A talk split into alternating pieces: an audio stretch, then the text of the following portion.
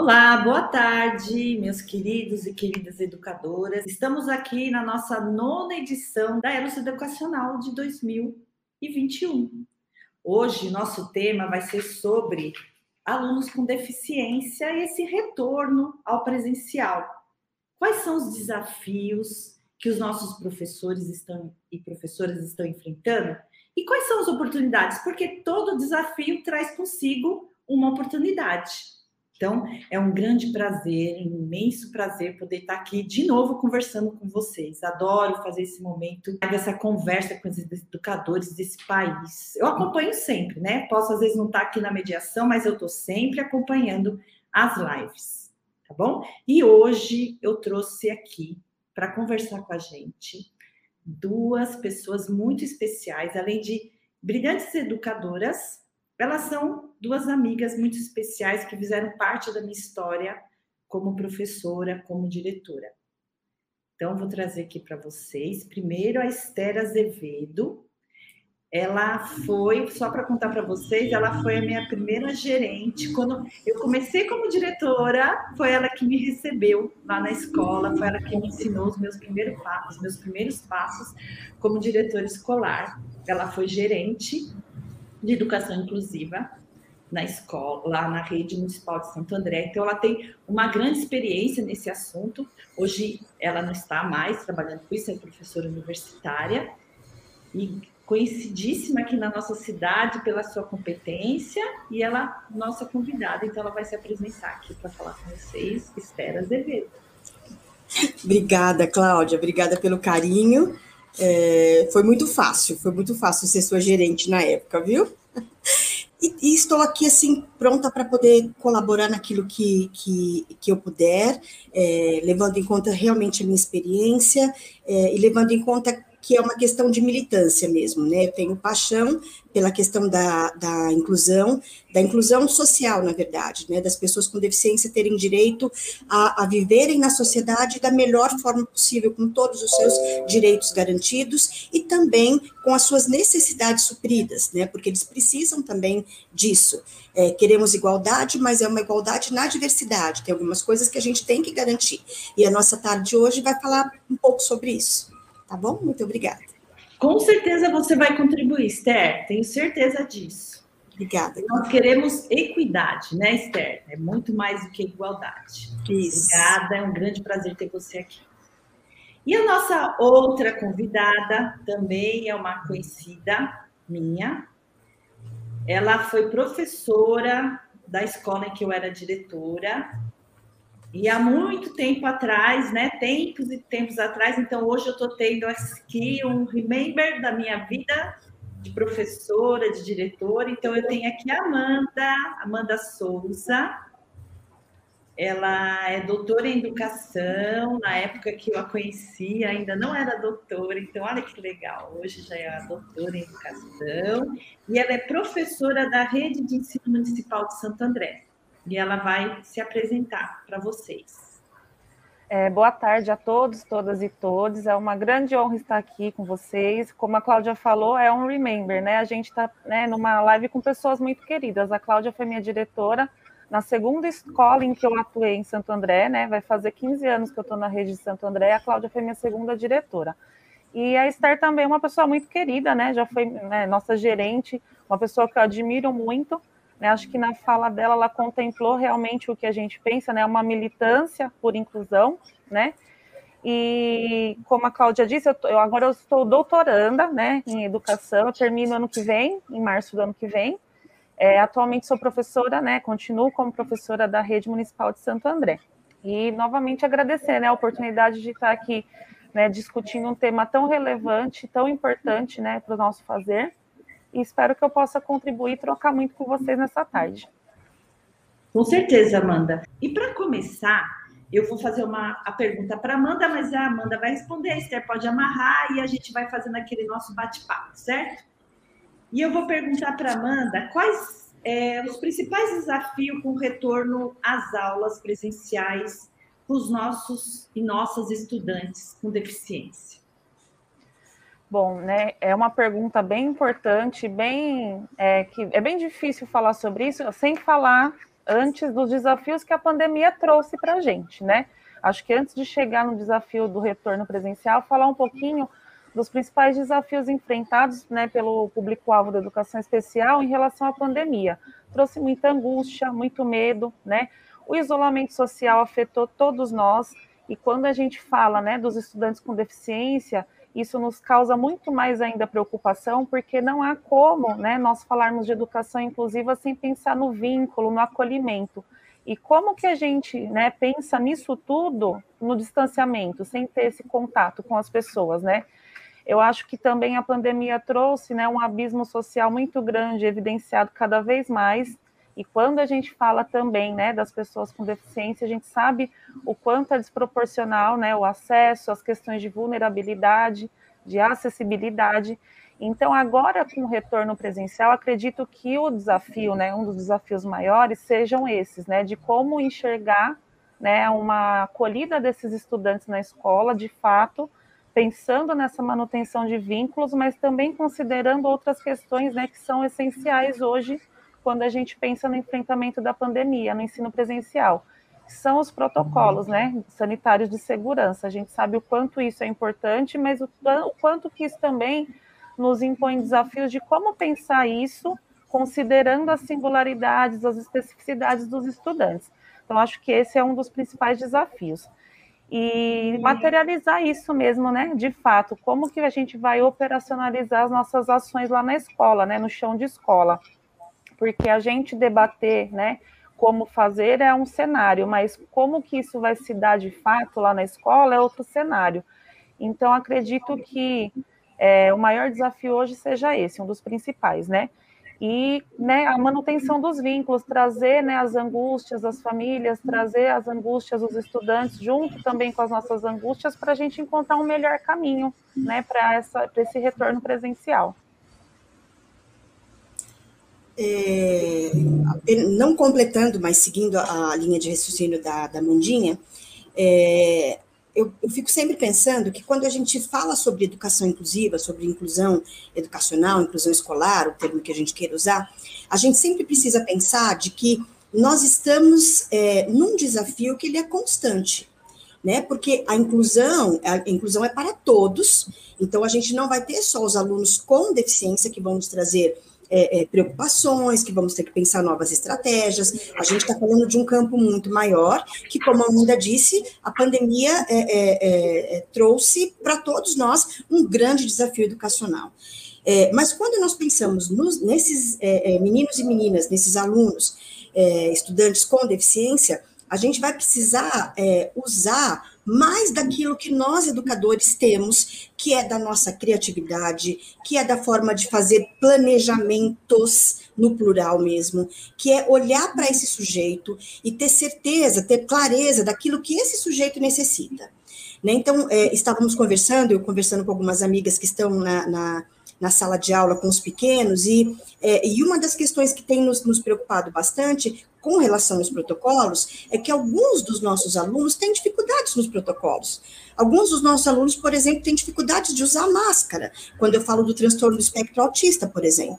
É, e aí isso traz preocupação para os educadores, para quem está na escola, lógico, uma pessoa sem máscara no momento da necessidade desse uso, mas que a gente vai ter que pensar em como é que a gente também vai ao encontro deste sujeito que não usa máscara não porque ele não quer ou porque ele está em rebelião com alguma coisa, mas por conta da condição dele.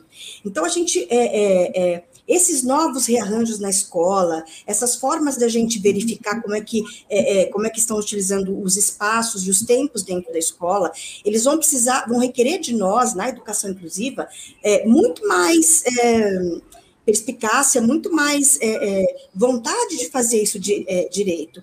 E aí, quando eu tenho sempre trabalhado com, os, com as minhas alunas no, no, curso de pedagogia sobre esse tema, e elas sempre perguntam, mas professora, é possível? O que eu sempre digo para elas é, eu sei que não é fácil, nós não estamos aqui querendo dizer de que, olha, vamos incluir todo mundo e vai dar tudo certo, fiquem tranquilos. Não é fácil, mas é possível, muito possível.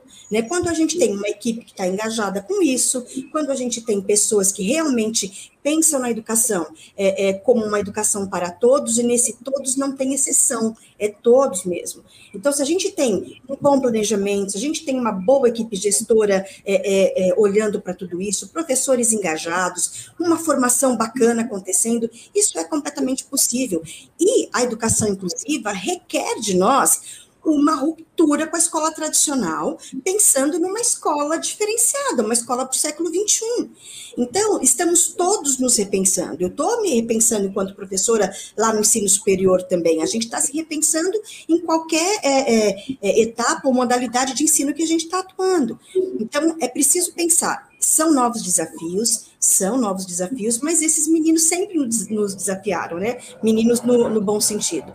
E eles continuam nos desafiando, mas a gente não pode perder aquilo que é princípio. Escola é para todos, eles estão lá porque a escola faz muito bem para eles, a escola tem uma função social que ela precisa fazer com os alunos com deficiência também, não só socializar, mas que eles também construam conhecimento. É, é, é, um, é, é um, é, é o século XXI, é uma nova, uma, uma nova situação. É, eu tenho 31 anos de magistério e, e me reinventando sempre, então estamos nesse momento de reinventar. E a gente está aqui para ajudar a pensar nisso. Mais uma vez para dizer, fácil não é, sabemos que não é, mas é possível quando a gente tem vontade e tudo isso que eu disse, uma equipe gestora engajada, é, professores engajados, funcionários engajados, é possível. É, o que, que a Amanda estava comentando e que a Esther está falando é a gente sabe das dificuldades, mas a gente acredita de que isso é possível.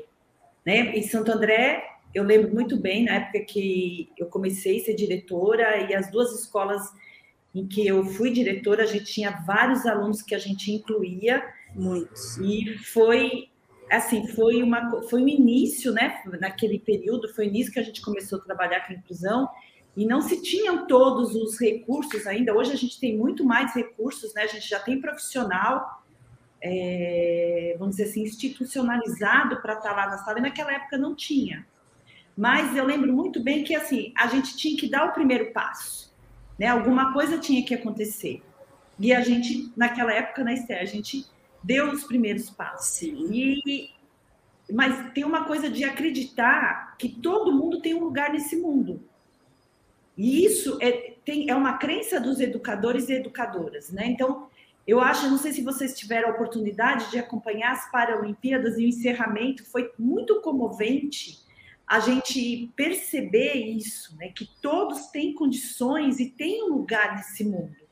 Basta a gente dar esse espaço. E, e isso é um poder muito grande que está na mão dos nossos educadores, como a Esther falou né, de, desse lugar, desse gestor, desse professor, dessa professora, cavar esse lugar, dessas políticas públicas, é, incentivar essa inclusão. Então, a gente é muito mais, né? Isso daí é muito poderoso. Então, a equidade, é, é, saber que existe espaço para todos e todas e cada um, e que a gente precisa trabalhar com isso fortemente, é algo que a Elos Educacional e que essas duas educadoras que estão aqui acreditam fortemente. E quando a gente fala, por exemplo, o uso da máscara, né, que nem Esther falou, tem muitos alunos que vão ter dificuldade, tem muito adulto que não tem nenhuma deficiência e que não usa máscara. Então, qual é a dificuldade que ele tem de saber que ele precisa usar uma máscara? Né? E não usa. Né? Então, são outras dificuldades. Né? E eu tenho certeza que muitas crianças a gente consegue ensinar com muito mais facilidade que adultos que você fala, precisa usar máscara, precisa lavar a mão, precisa passar álcool gel e não faz. Né? Não faz por quê? Não faz porque não quer. Né? E os nossos alunos, com certeza, a gente, com uma boa educação, com, esse, com protocolos, né? com esse professor dando bons exemplos, ele tem, eu tenho certeza que eles conseguem fazer, que eles conseguem aprender, desde que a gente trabalhe com eles adequadamente esse, esse, esses protocolos. Nós estamos trabalhando é, com várias secretarias de educação é, é, modelos né, de reabertura, de como ajudar as escolas a fazer a reabertura, e a gente está vivendo isso em várias secretarias. Né? Então, a gente sabe que é possível, fazer isso desde que a gente faça, use os protocolos corretamente e acredite que isso é possível. E eu acredito muito que a escola é muito poderosa para ensinar isso para os nossos alunos, né? Que não dá para a gente ficar em casa escondido para o resto, né? Quanto tempo nós vamos ficar escondido, né? E esses alunos precisam da escola, né? Sempre precisaram e continuam precisando. Existe dificuldade? Existe ela é real, ela é real. Eles precisam de coisas a mais, por isso que é equidade, né? Você não pode se tratar igual todo mundo. Você precisa dar a mais para quem precisa mais, e eles precisam de mais realmente. E aí eu vou fazer para você uma pergunta, é, Esther, que como que você falou muito desse engajamento, né? É, que é necessário esse engajamento, né? Então tem que sair do discurso que o discurso é muito poderoso, sim, mas a gente tem que sair para o discurso e para a prática. Mas como que eu posso é, fazer esse engajamento na escola? Né? Como posso engajar minha comunidade escolar para essa para esse retorno dos alunos? Porque já já não era fácil essa inclusão e agora trazer eles de volta para para a escola já deve ser um passo mais complexo, imagino. Uhum. É, eu acredito muito na formação não só dos professores, mas de toda a equipe, das famílias. É, e quando eu digo formação, do que, que eu estou querendo dizer? É preciso que esse, que esse assunto e que essas dificuldades eles cheguem, eles venham para a mesa. Nas reuniões é, pedagógicas da escola, nas reuniões com pais, em reuniões pensadas, como já fizemos bastante aqui em Santo André, que eram as a, a, que chamávamos de escola de pais, onde reuníamos os alunos para é, o, o, as famílias para falar sobre essas questões, é preciso falar sobre isso. Porque, às vezes, muitas dificuldades acontecem com a gente justamente porque a gente não expõe, justamente porque a gente não coloca a dificuldade, a gente não coloca aquilo para ser discutido por todos. É, é, porque todos têm o que dizer, todos têm as suas dificuldades, mas todos também têm o que dizer. Então, a princípio, eu acho que a, a, melhor coisa é que isso seja debatido dentro das escolas. Precisamos falar, falar sobre aquele aluno, não no sentido de denegrir o aluno, mas dizer, olha, este aluno ele precisa de tal coisa. A escola está conseguindo fazer isso? Precisaremos pedir recursos para a Secretaria de Educação? Precisaremos é, convidar alguém para vir conversar com a gente para nos ajudar a pensar sobre isso? Faremos um curso sobre isso? É preciso preciso pensar, é preciso pensar e conversar e debater sobre, sobre é, essas coisas. E é preciso é, nunca perder de vista o princípio. Eu acho que quando a gente internaliza esse princípio, essas coisas vão acontecendo é, é, naturalmente. Do que, que eu estou dizendo? Quando eu tenho o princípio de que a escola é para todos, é, a educação inclusiva ela se torna um, um adjetivo, digamos assim, porque a educação por si só tem que ser inclusiva. Não dá para a gente ter uma educação que não seja inclusiva. Nós já tivemos na história da educação isso. É, e nós já sabemos que não dá certo. Nós já sabemos que muitas pessoas ficaram fora da escola e que isso não traz benefício para ninguém, para a nação. É, é, é, não é isso que nós queremos, certo? Tanto que o Brasil passa por um movimento, é, passou por um movimento e continua nele, dessa escola para todos, onde todo mundo é convidado para vir para a escola, e quando todo mundo está dentro da escola, a gente vai ter uma série de desafios. Alunos com deficiência, um dos desafios, mas temos vários outros.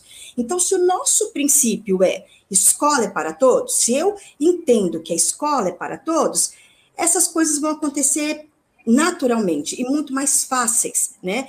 É, é, eu ouso dizer, gente, de que hoje, século 21, nós não podemos mais questionar: escola é lugar para este aluno, para aquele aluno?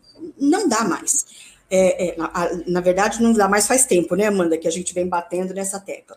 Mas hoje, e ainda mais com tudo isso que aconteceu, a gente precisa é, é, é internalizar esse princípio. Se você é um educador que entendeu que a escola é realmente para todos e que a escola é, é, é o melhor lugar onde essas crianças podem estar, isso vai acontecer um pouco naturalmente. Por isso que eu disse anteriormente, eu tenho todo mundo engajado, e como é que a gente se engaja? É justamente participando desses processos, participando das formações, é, estando atento a isso, querendo fazer o melhor, porque uma coisa também eu garanto para vocês, quando a escola ou quando o professor se disponibiliza a fazer algo melhor pensando nesses alunos, todos os alunos se beneficiam todos.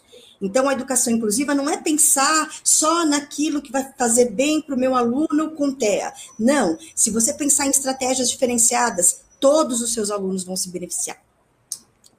É, pegando o gancho do que a Esther colocou e também né, da fala anterior da Cláudia em relação às Paralimpíadas, eu acho que um exemplo muito forte que me ocorreu né, quando ela citou as Paralimpíadas é o exemplo né, de que nós temos atualmente né, uma visão retrógrada de que os meninos e as meninas teriam que voltar para um formato segregador de escola, o qual a gente combate há anos, o qual a gente vem numa escalada, como a Esther falou, de superação, de que a escola é lugar de todos, sim, né? É um direito inalienável da pessoa, né? É um direito constitucional. A gente não pode negar esse direito de forma alguma. A gente não está mais numa condição de que você encontre uma pessoa que fale que foi numa escola matricular uma pessoa com deficiência e que teve a, a porta fechada. A gente não pode mais aceitar isso. E quando eu trouxe o exemplo da Paralimpíada, é porque a gente tem, né, infelizmente, ainda governantes que vão nessa contramão de voltar para o modelo segregador. Em contrapartida, um próprio atleta brasileiro ele colocou, né, que se ele tivesse estudado a vida toda numa instituição segregadora, ele não teria né, ganhado a medalha que ele ganhou na Paralimpíada, porque o maior incentivo, o maior acesso que ele teve foi na escola né, pública que ele estudou, na escola regular, né? Com todos os outros colegas que ele tinha, né, que não tinham deficiência, em que todos aprendiam juntos. Então, eu acho que não dá mais para discutir, né? Acho que a Esther pontuou isso né, de uma forma muito clara, que é a nossa militância, é o que a gente acredita, é o que a gente né, luta todos os dias. E um outro ponto também em relação né, a esse engajamento da comunidade escolar, eu acredito também que a troca, né? A troca entre os pares é, é muito importante nesse processo formativo, que de repente eu encontro né, um, um, um aluno, uma turma desafiadora, e eu não sei como lidar, mas de repente o meu colega, o meu par, né, da mesma escola ou de outra escola também, pode me, me agregar com uma informação, com uma estratégia, até apoiar o meu planejamento de uma forma possível de, de trabalhar. Eu acho que a gente tem que aumentar essa rede né, de troca entre os professores, entre os gestores também, né? Para que não precise mais ser uma, um tabu tão grande essa questão da educação inclusiva. Como Estar mesmo colocou, né? a partir do momento que a gente né, pensa na equidade, na eliminação de barreira para todos e todas, então a gente já está com educação inclusiva dentro da escola, não tem que pensar que isso é uma coisa ainda a se galgar, mas sim né, fortalecer, né, fortalecer os laços, as relações e as trocas dentro da escola. A Esther falou uma coisa que me tocou muito agora, que eu acredito bastante, que é o poder da comunicação. Acho que muitas coisas a gente resolve quando a gente comunica, se comunica. Né? Então, e o que a Amanda falou também, a gente tem que criar essas comunidades de prática, a gente tem que sentar, a gente tem que falar sobre esses problemas, porque hoje os nossos desafios são extremamente complexos e sozinhos nós não vamos dar conta. Então, nós precisamos é, colocar na mesa, a gente precisa chamar nossos professores e professoras, nós precisamos é, chamar especialistas e trazer isso para conversar junto. O professor não pode se sentir sozinho para tentar resolver todos os seus problemas de sala de aula, porque ele não vai conseguir. Né? Então, já está na hora da gente entender isso e a escola se tornar uma grande comunidade de soluções de problemas de aprendizagem, de, de tentar resolver esses problemas juntos, né? tanto os de inclusão como os de alunos com dificuldades de aprendizagem, entender que inclusão é tudo isso, né? colocar tudo isso junto né? e entender que é assim que a gente vai conseguir resolver essa, essa complexidade que, que hoje a sociedade vive e enfrenta. Outro ponto que eu quero destacar, quando a gente traz a questão das políticas públicas, inclusive o Carlos trouxe um comentário falando da tristeza dele, do, do comentário do nosso ministro, que é, realmente é uma tristeza, né? É, mas eu acho que são coisas que a gente não pode se abater e nós temos que continuar com, daqui para frente. A gente não pode voltar para pensamentos que a gente já superou. A gente tem que se fortalecer com tudo que a gente já aprendeu com inclusão e não se deixar bater com esse tipo de, de falas esvaziadas, sem fundamentos, e continuar, né? Porque nós, educadores, juntos, nós somos muito fortes, nós temos que acreditar na força e na consistência que os educadores possuem quando eles se juntam e continuar com o nosso propósito, né? E não, e não esquecer disso, que o propósito, como o nosso de inclusão, ele é muito poderoso. Não há política que possa destruir isso quando juntos a gente se determina a fazer algo desse nível. Né? Então, a gente tem que se unir e continuar dentro desse propósito. É isso que eu acredito, Carlos. Então, não fique triste. Eu sei que é muito triste, como várias outras coisas, né? Nos entristecem, mas eu também acredito muito no poder desse grupo de educador que tem essa crença, essa vontade de fazer as coisas acontecerem. Né? Esses educadores e educadoras que estão aí batalhando fazer as coisas acontecerem. E eu vou dar uma. É, uma falar, dar uma paradinha aqui só para falar de uma pessoa de Casimiro de Abreu, do Rio de Janeiro. Nós estávamos lá esse, essa semana. Foi a nossa primeira volta para o presencial, depois de um ano e oito meses sem viajar. E aí uma equipe da Elas foi para lá. E ela está aqui, ela chama Ana Cristina, ela colocou aqui que estava e a gente não falou o nome do Rio de Janeiro. Obrigada, Ana, pela sua presença. Eu acho que é a primeira vez que você está aqui na live, não lembro de ter gente de Casimiro. Fala um alô aí pra gente depois no chat, se é a primeira vez ou não sua aqui, tá bom? Prazer ter você aqui de Casimiro. Bem, então vamos lá. É, tem uma pergunta aqui, mas eu vou deixar para depois. Eu queria. Ah, tem a Rosângela de Casimiro também. Hum, que legal, mais pessoas de Casimiro. Então a gente foi para lá e trouxemos o pessoal de Casimiro aqui para as nossas lives. Parte, continue participando das nossas lives, hein, pessoal de Casimiro. Já, hoje nós estávamos falando de vocês aqui na nossa reunião, de como foi legal ter ido para lá. Muito bem. É, eu queria perguntar para Amanda sobre esse envolvimento da família, porque a gente sabe também de como é difícil para as famílias esse retorno, tanto é, é para todas as famílias, né? Essa, esse retorno, essa insegurança, se os protocolos serão realmente seguidos, né? Eu estava comentando, tem uma perto da minha casa tem uma escola grande de ensino médio. Inclusive foi a escola que eu estudei ensino médio. Aí acabei vindo morar perto dela. E logo no começo da volta, aquela os adolescentes na frente da escola seguindo nenhum protocolo tudo junto, sem máscara. Eu falei, gente do céu, o que vai ser da vida desses professores e professoras com esses adolescentes, né? Aí eu fui observando que já na segunda semana eles já estavam tudo de máscara, eles já estavam mais afastados. E, porque eu sempre passava na entrada lá, né? No horário da manhã, eu tinha o hábito de buscar pão de manhã, cedinho, sete horas lá. Eu ia fazer minha caminhada e passava lá.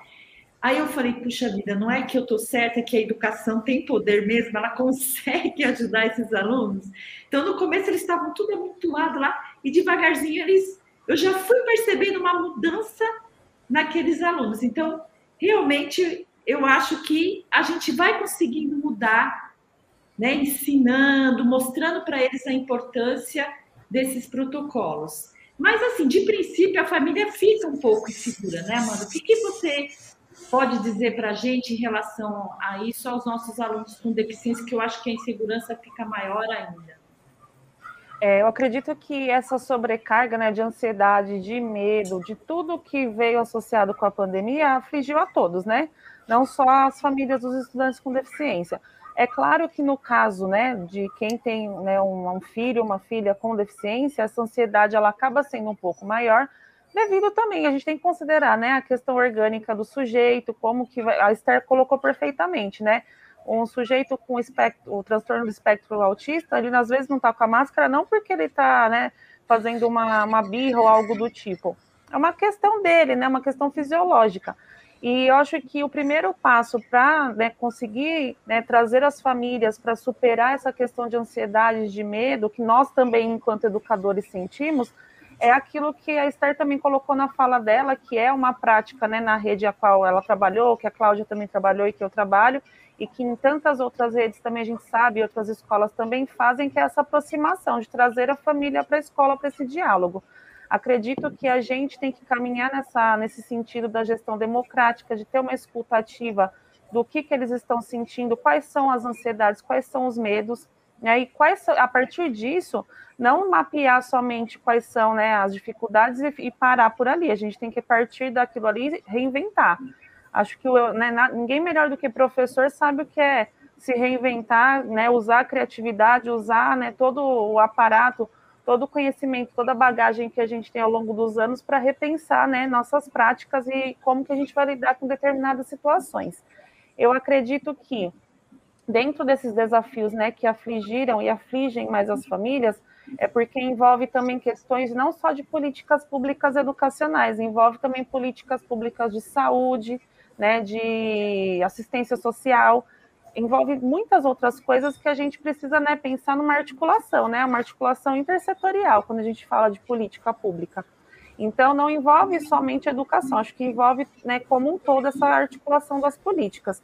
Então, a Cláudia colocou a Esther também né, em relação ao processo formativo né, dos professores, e não só dos professores, como de todos né, os funcionários, os trabalhadores de educação né, da comunidade escolar, trazer parceiros, né, especialistas em determinados assuntos também para essa, essa parceria formativa.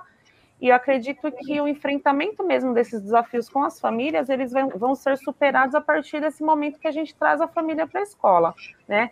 A família se sentindo segura na escola, ela vai ter segurança de que o filho dela vai ficar bem na escola. Acho que é um ponto primordial, né? Trazer essa família para a escola.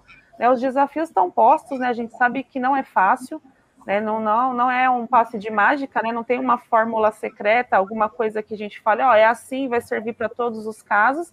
Mas a gente já tem, né, muitos anos de pesquisa, muitos anos, né, de caminhada né, nessa luta eu acho que a, a experiência de todos agregada, a gente consegue né, é, superar esses desafios. Perfeito, Amanda. É, é enquanto você falava, acho que duas coisas me vieram à, à mente. Primeiro, de que a gente está num momento de resgate, de resgate de vínculos, né, de vínculos com os próprios alunos. É, nós temos professoras que começaram esse ano, professoras e professores, que começaram esse ano com uma turma que eles não conheciam agora que eles estão conhecendo, né? Começaram a fazer um trabalho de forma remota, tudo bem, usando é, é, os recursos possíveis, mas é, agora que eles estão, né, olhando essas crianças, sabendo mesmo como é que é o comportamento, como se dá, enfim. É, é, e aí, quando a gente fala nessa questão do acolhimento, é mais uma prova de que é, as questões relacionadas à, à inclusão de pessoas com deficiência, elas são para todo mundo. Todas as famílias estão precisando ser acolhidas nesse momento. Todos os alunos precisam ser acolhidos nesse momento. Talvez, na, na questão da equidade que a Cláudia é, tem falado, os nossos alunos com deficiência e suas famílias precisem de um pouco mais, é, até porque eles têm é, é algumas situações ali de que são mais difíceis do que para os outros alunos. Mas é, acolher essas famílias, trazer essas famílias, conversar com essas famílias, é, ter uma, uma, uma, escuta dessas famílias é primordial nesse sentido. E é, é, não dá para a gente pensar na educação é, de uma forma onde a gente não tenha o professor, a, a, a família, é, é, a escola enquanto um todo, a gente precisa deles é, é para que a gente possa realmente desenvolver um trabalho bacana, porque muitas vezes, até com os alunos com deficiência, a gente toma uma determinada linha de conduta com esses alunos, e se, se a família não tem parceria com a gente, e a família toma uma linha de conduta completamente diferente lá, na, lá em casa, isso só só bagunça a cabeça dessas crianças é, é, e a gente não chega naquilo que a gente realmente queria, no, em desenvolver o potencial real de cada criança. Então, é preciso acolher essas famílias, é, é, é pensar que todos nós estamos passando por um momento difícil, e aí eu, eu fico aqui pensando, né, que os professores podem estar pensando, tá, e quem nos acolhe? A escola tem que te acolher também, a tua equipe tem que te acolher também, e a equipe, quem que nos acolhe? A gente vai precisar pensar nisso, porque nós estamos num organismo vivo de que todo mundo precisa ser acolhido para dar conta dos desafios da escola. E a inclusão, é, a educação inclusiva ou a inclusão de alunos com deficiência, como eu já disse, é só mais um, é só mais um. Então, estamos no momento de que precisamos um dos outros, é, de baixar as nossas guardas, de saber de que a gente pode muito quando a gente está junto, quando a gente é, pensa nas coisas juntos. Então, é, é, é preciso pensar nisso, pensar é, no coletivo, de que juntos a gente consegue ter muito mais ideias, muito mais possibilidades para resolver um problema, como a Cláudia bem disse. E uma coisa que a Amanda trouxe também, que para mim é, é, é, primordial, é a questão de uma gestão é, inclusiva, é, é, inclusiva e democrática. não dá, não dá para fazer gestão unilateral a gente vai precisar ouvir todos, estar com todos, é, é, todos têm fala, todos têm escuta, e juntos, numa questão democrática, a gente consegue muito mais frutos positivos é, é, é para qualquer questão da escola, é, e também, inclusive, muito mais nas questões correlatas aos alunos, aos estudantes com deficiência, nesse sentido. Isso mesmo, Esther. você falou uma, palavra-chave aí que é o acolhimento, né? A gente tem que acolher essas famílias, é, criar esses vínculos. E a Rosângela da Costa Muniz, é uma pessoa que está participando aqui, ela colocou no chat e ela falou assim: escutativa, chave de um bom crescimento. É, o que, que seria essa escutativa? É você sentar, escutar, escutar de fato, né? Tá com ouvidinho bem aberto para ouvir essa família, de entender as reais necessidades, e como a Esther falou, né, baixar a guarda, ter paciência, entender, ter empatia, né? Entender o, o, lado daquela pessoa, as angústias daquela, daquele outro lado que está falando com você, né? Às vezes uma roda de conversa e deixar a pessoa falar suas angústias, isso já faz a pessoa se sentir acolhida, né? Acolhida na sua angústia, acolhida na sua dor, ouvida. Muitas famílias tiveram perdas, né? perdas emocionais, alguns tiveram, né, que viver esse luto. Ter um lugar para ser ouvido, né? Um lugar para dizer assim, olha, aqui estão, estão ouvindo a minha dor, estão sabendo o que eu passei. A gente vai resolver todos os problemas? Não, nós não vamos resolver todos os problemas. Mas eles sabem que lá é um lugar que as pessoas estão ouvindo o que ele passou, o que ele sentiu. E você vai poder dizer para ele o seguinte: olha, não foi só você, o planeta passou por isso. Todos nós passamos por isso. Mas o que a gente pode fazer é passar por isso juntos. Vamos passar por isso juntos? Né? Então, acolher é isso.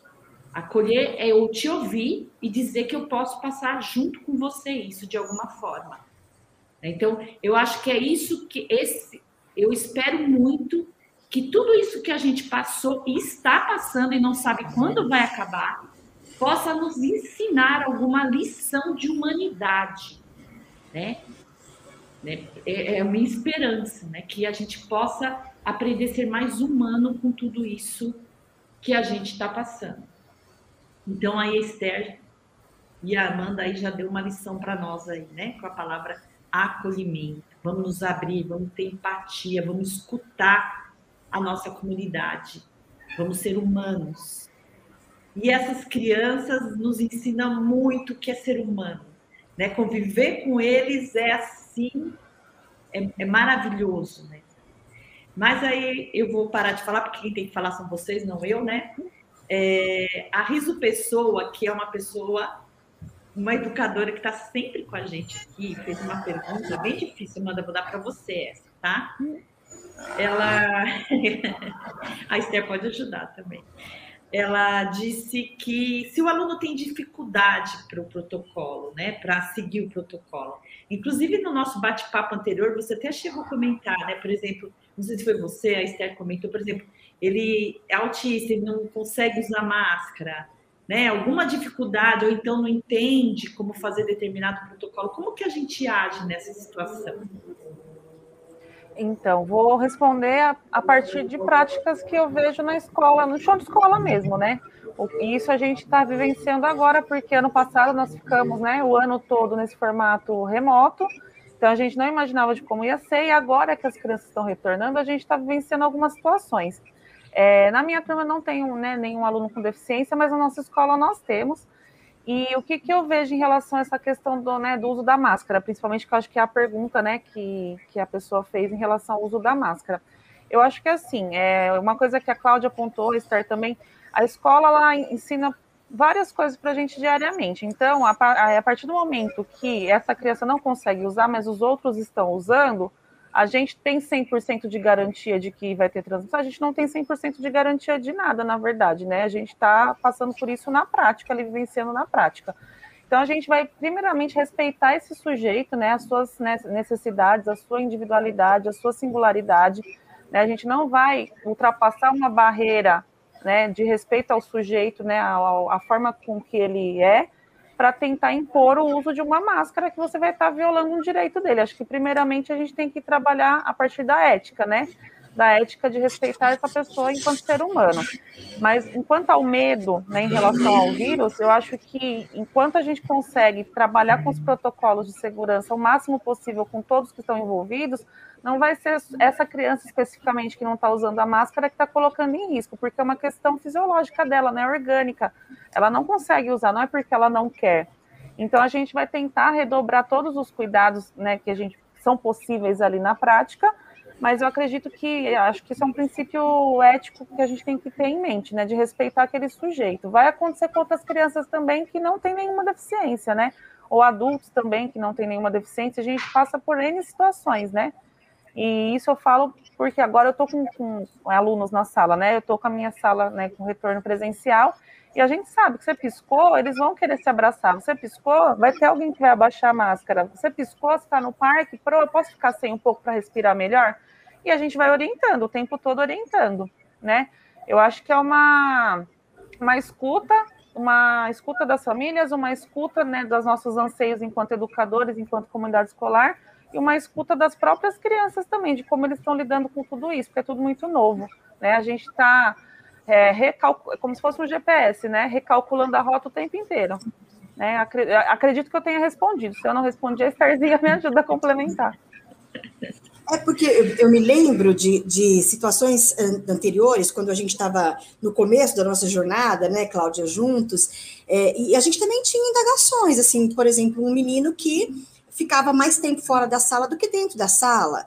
É, é, é, é meninos que é, é, se manipulavam na sala de aula e as professoras ficavam, meu Deus, o que a gente faz? Então, nós fomos aprendendo no dia a dia, achando possibilidades para fazer com que esse menino ficasse mais dentro da sala de aula, fazer com que essa outra criança é, é, é, entendesse a questão do seu corpo, conseguisse se controlar mais.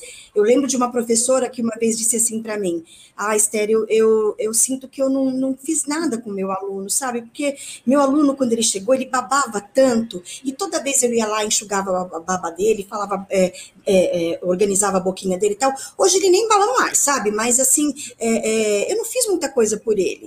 E eu disse, amiga, olha o que você acabou de me dizer ele está com uma outra condição de estar no mundo. É, é, é, ele não baba mais, então os alunos não têm mais aquela questão de chegar perto dele, porque a gente sabe que quando uma criança está babando muito, é, é, é é, as, as, pessoas não querem chegar perto, as pessoas têm né, é, seus preconceitos e tal, e ela ajudou esse menino a se, a se, colocar no mundo de um outro jeito. Então, se a escola é capaz de fazer essas pequenas coisas, a escola também vai, chegar, vai poder chegar um dia é, e dizer com esse aluno, pelo exemplo, porque a professora está sempre de máscara, porque os outros amigos também estão sempre de máscara, de que ele também pode usar essa máscara e que isso não vai ser, é, é, não vai ser risco para ele. o que, que eu estou querendo dizer com isso? É que a escola é capaz de fazer muitas tantas coisas que a gente nem imagina né, com, com esses meninos, quando eles se sentem acolhidos, quando eles se sentem é, que ali é meu lugar, que aquela professora me considera, aquele professor me considera.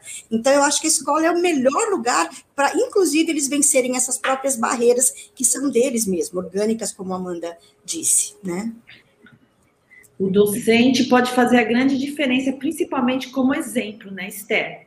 É. E falando nesse docente, Esther, para a gente já pensando aqui nessa formação desse docente, o que, que você acha como tem que ser a formação para esse momento que a gente está passando? É. É, como eu disse antes, assim, eu, eu valorizo demais os espaços de formação que a escola tem. Então, as suas reuniões pedagógicas, os seus HTPCs, essa, essa, é, essas formas, que inclusive já estão né, na, na, na carga horária do professor, elas precisam ser de fato aproveitadas para isso. É, eu acho que a gente tem que criar dinâmicas na escola onde esse encontro entre equipe gestora e professores, ele não seja o encontro dos recados, dos uh, uh, uh, o que a secretaria quer que a gente saiba, enfim, claro, isso é preciso que aconteça, mas isso não tem que tomar um lugar precioso que é o lugar de formação. Então, esta formação que ocorre em serviço, que ocorre em cima daquilo que a gente está vivendo, de que o professor também se desarma para dizer, olha, eu estou com uma dificuldade, eu estou ali na, na, na, na sala, está acontecendo isso, o que, que a gente pode pensar junto? Ou da, daquela coordenadora pedagógica, que na nossa rede a gente chama de assistente pedagógico, que foi até a sala do professor, que observou, é, e observar não no sentido de criticar o professor de jeito nenhum, mas no sentido de trazer luz às coisas que, às vezes, o professor é, é, é, é e a professora dentro do, do, da, da, do que está acontecendo, ele não consegue ver que existem saídas ali do ladinho e ele não percebeu. E uma, uma visão de fora o ajuda nisso. Então, esses espaços de formação são imprescindíveis. Como eu sei que a Elos trabalha com muitas redes de ensino, é, também as redes pensarem em formação é, neste sentido, para os professores, fora do horário de aula, possibilitando isso, com, com certificação, que os professores procuram muito porque eles precisam, é, também é, é, é, é, é algo que qualifica esse professor. E eu também digo, e digo isso para as minhas alunas também, de que existem aquelas questões que são nossas, né? Que se a gente se vê numa situação de que a gente é, é, não está conseguindo dar conta daquilo, a gente também tem, como a Cláudia disse hoje, muito mais recursos do que nós tivemos lá é, é no início da década de 90, quando a gente começou a falar sobre isso na Prefeitura de Santo André. Né? Então, hoje nós temos grandes desafios na escola, mas a gente também tem muita, muita possibilidade de, de recurso, de buscar cursos, de buscar coisas que são é, é, é, gratuitas, inclusive, ou outras não, que você vai fazer um investimento em você mesmo, em educação. A gente tem muita coisa para fazer. Né? E eu me lembro que se é, as redes quiserem ousar, nossa rede, durante dois anos, nós trabalhamos de uma forma em que nós fizemos a contratação de professores, além do número de professores que nós precisávamos. Isso foi um arranjo onde o jurídico nos ajudou, onde a gente teve que mexer na estrutura mesmo da Secretaria de Educação, mas para que, que esses professores e essas professoras serviam? É, é, não lembro se a Mandinha fez parte desse grupo, mas eles eram professores que eles iam até a escola, porque nós tirávamos os professores em seu horário de trabalho para dar formação para eles. Então, eles tinham um aluno com deficiência, eles sabiam que no determinado dia eles não iam cumprir o seu horário de trabalho na escola com seus alunos, mas conosco em formação. É, é, por quê? Porque a gente realmente quis dar para a rede naquele momento, um momento onde não daria para o professor dizer: olha, eu não tenho tempo porque eu trabalho manhã e tarde, porque eu faço faculdade à noite, porque o sábado é para cuidar da minha família, e nós sabemos de que isso é legítimo, eu não estou aqui falando mal de qualquer professor que tenha dito isso. Mas a gente sabia dessa necessidade que era preciso formar, a gente bancou isso enquanto Secretaria de Educação, enquanto governo. Tiramos as professoras da sala de aula e professores, colocamos outro professor é, que fazia nesse dia um trabalho diferenciado, tinha uma formação uhum. específica para isso, inclusive a, a, a professora Adriana Adriana Rieger, que também é, é, compõe a equipe da Elos, é quem estava à frente disso, e, e o trabalho era muito gostoso quando isso acontecia, mas nós conseguimos finalizar o ano dizendo: olha, todos os nossos professores da rede que tinham alunos com deficiência foram formados. Quer dizer, tiveram um início de formação. Isso foi possível. Só que essa formação também não vai ser em dois encontros, em quatro encontros, que o professor vai se sentir, não, estou realmente formado para tal. Isso é constante, gente, né? A formação do professor é uma formação para o resto da vida. Então, é, a gente tem que ter consciência disso, é, saber de que tem uma parte que é nossa, que a gente vai buscar a nossa própria formação, mas também, se a gente tiver uma escola engajada, né, uma, uma reunião pedagógica que nos facilite isso, uma, uma, é, uma gestão, uma gestão, uma política pública que prevê a questão da formação dos professores, aí é, é só é, colher os frutos, né? Que virão. É show, né, Esther? É. Bem, então, para resumir essa conversa, a gente disse que a gente precisa de empatia, a gente precisa se comunicar, a gente precisa ter essa comunidade de aprendizagem para entender que a escola é uma, uma grande comunidade complexa, que o docente não resolve sozinho os problemas. E a Esther encerra dizendo: olha, professor e professora, você precisa estudar para sempre. Porque esse ser humano é um ser humano sistêmico, complexo, que está em eterno desenvolvimento e não nós não podemos parar, né? Não adianta eu parar agora de estudar, eu vou ter que estudá-lo até o fim, se eu quero trabalhar com este ser humano, porque ele está em eterno desenvolvimento. Não posso dar a mesma aula que eu dei, eu diria, eu diria até há um ano atrás. Porque ó, veja bem o momento que a gente está passando, né? Então, a tecnologia é muito rápida, tudo é muito rápido, e a minha aula precisa acompanhar este movimento, este mundo que nós estamos vivendo. Então, comunicação, é, escuta ativa, colaboração, formação, tudo isso precisa estar junto, né? Essa força, esse empoderamento desse grupo de educadores para a gente dar conta dessa grande complexidade que é a educação, mas ao mesmo tempo é difícil, mas é algo que nos move e que nos dá grande paixão para continuar, não é verdade? E eu quero dizer aqui, para já nosso tempo está acabando, Esther, dizer que um passarinho passou aqui para me contar não sei nem se eu podia contar, mas o passarinho me passou para contar que colocou um agradecimento para você na dissertação de mestrado dela, dizendo que você faz, dizendo que lá na, nosso agradecimento, dizendo que você acredita, acredita e vivencia a diversidade.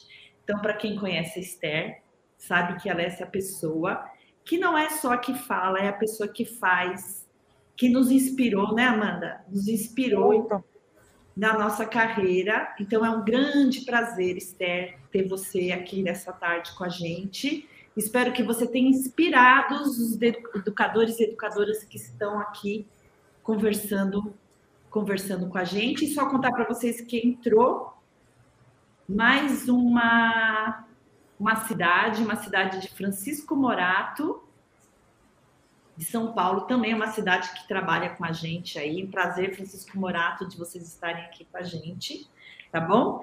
E aí eu queria pedir para vocês darem uma palavrinha final para os nossos convidados. Amanda, você pode começar? Posso. É, queria agradecer imensamente o convite para compor né, esse, esse diálogo tão precioso que eu acho que assim estar dialogando com pessoas que eu admiro, né? Porque a minha entrada na rede Santo André, vocês fizeram parte disso. Então, acho que para mim é uma honra. Acredito que a colega que colocou, né, que na dissertação dela tem agradecimento para a Esther, acho que não só dela, a minha também tem agradecimento para a Esther, porque acho que a gente aprendeu muito com ela, né? Com toda a trajetória, acredito que a militância dela, ela enriquece e inspira muitas pessoas e né, agradecer mesmo a participação, a participação pela troca, pelas perguntas que as pessoas fizeram também, e que essa, esses diálogos possam ser constantes, né? Que a gente possa cada vez mais ter essa escuta, essa comunicação, que eu acho que ficou bem forte nessas palavras aqui, e sigamos na luta, né? Na nossa militância. É, eu quero dizer que meu coração está quentinho. É muito, muito gostoso esse reconhecimento, porque é o reconhecimento de uma vida, né? É, daquilo que a gente realmente acredita é, é, é para a vida, enfim, e é, já passei por muitas coisas que, que eu disse, meu Deus, que, que bacana, deu certo, mas também já passei por algumas coisas que eu disse, puxa, é, é, o que, que a gente não conseguiu fazer, e o que, que eu estou querendo dizer com isso? De que é, é, fazer a inclusão é um, é um desafio constante, é, inclusão no sentido de que todos estejam na escola, todos estejam aprendendo, todos tenham seus direitos garantidos, enfim, é, um, é um desafio constante, mas é um desafio muito motivador, que nos move, como a Cláudia falou, isso, isso realmente é militância, e eu, e eu desejo que cada um que participou dessa, dessa live possa é, sai daqui pensando nisso, sabe? Sobre o seu próprio princípio, sobre aquilo que você acredita enquanto educação, é, se isso ecoou em você de alguma forma, e que eu sei que se isso está internalizado em você, você é um dos professores, uma das professoras, que dos educadores, uma das diretoras que faz diferença. E, e quando a gente pega uma escola dessa, sabe, que faz diferença, e eu participei das duas escolas, né, é, junto com as duas escolas da Cláudia, é, é, quando ela foi diretora, é, quando a gente tem isso de fazer diferença, olha, é, é só, é só alegria. Né? Então, é, obrigada pela, pela possibilidade da participação, de falar de alguma coisa que eu tenho paixão, e foi uma delícia essa tarde com vocês. Bem, eu que tenho que agradecer. É sensacional. A Esther é um exemplo. A Esther passou por momentos muito difíceis, né, Esther? É, é. Ela é um exemplo para nós e ela está aqui firme e forte para contar, mostrar que é possível passar por momentos difíceis e continuar inspirando as pessoas. Eu tenho só que agradecer. Então, eu vou encerrar nosso encontro de hoje. Quero dizer para as pessoas que nos acompanham para acessar o link para a certificação e falar para acompanhar nossas redes sociais. Daqui 15 dias teremos outra live com mais convidados, com temas também inspiradores. Contar para vocês que esse ano a gente está fazendo 10 anos, mudamos a nossa identidade visual, antes eram aqueles bonequinhos, agora estamos com uma cara nova, o site novo vai sair daqui a pouco. Nós estamos muito entusiasmados com esses 10 anos. Também a gente falando de história que lembrei dos 10 anos.